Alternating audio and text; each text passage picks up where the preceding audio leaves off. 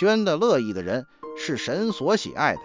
奉献是向神感恩的一种表现。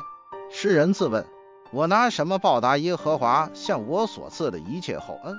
诗人后来回应：我要举起救恩的杯，称扬主的名。那么，请问你拿什么报答主恩？亚伯拉罕敬畏神，没有为自己留下一点，他将独生的儿子，所爱的以撒，完全奉献给神。穷寡妇虽然只献了两个小钱，却蒙主耶稣称赞，因为他把一切养生的都投下去了，没有为自己留下一点。奉献不在乎数目多少，乃在乎是否出于甘心乐意。因为捐的乐意的人是神所喜爱的。